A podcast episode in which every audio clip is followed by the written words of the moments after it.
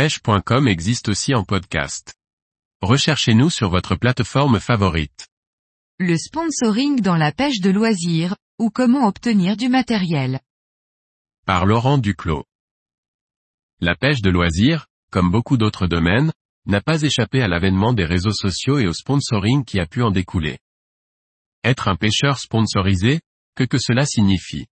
Depuis plusieurs années, le monde de la pêche de loisirs s'est normalement tourné vers les réseaux sociaux. L'occasion pour de nombreux pêcheurs de partager leur passion et pour les marques de matériel de pêche d'élargir leur communication facilement et rapidement.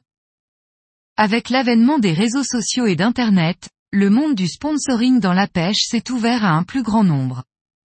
Autrefois réservé aux pêcheurs pratiquant la compétition, le sponsoring s'est aujourd'hui élargi à l'ensemble des pêcheurs amateurs.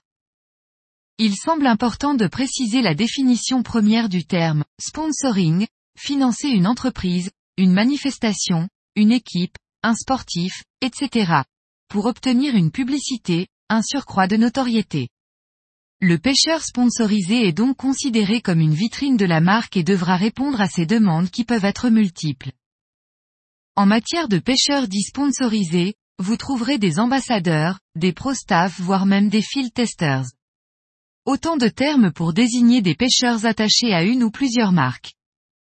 Pour autant, les pêcheurs appartenant à ces teams sont très rarement rémunérés voire quasiment jamais. La plupart des contrats établis entre les pêcheurs sponsorisés et les marques permettent aux pêcheurs de profiter d'équipements et de matériel gratuitement pour la pratique de la pêche. En contrepartie, le pêcheur s'engage à mettre en avant le matériel à travers les différents réseaux sociaux ou autres articles sur les sites ou dans la presse. Certaines marques demandent à leurs field testers, littéralement testeurs de terrain, de justement tester le matériel avant sa commercialisation future, afin de rendre compte des éventuels changements à apporter.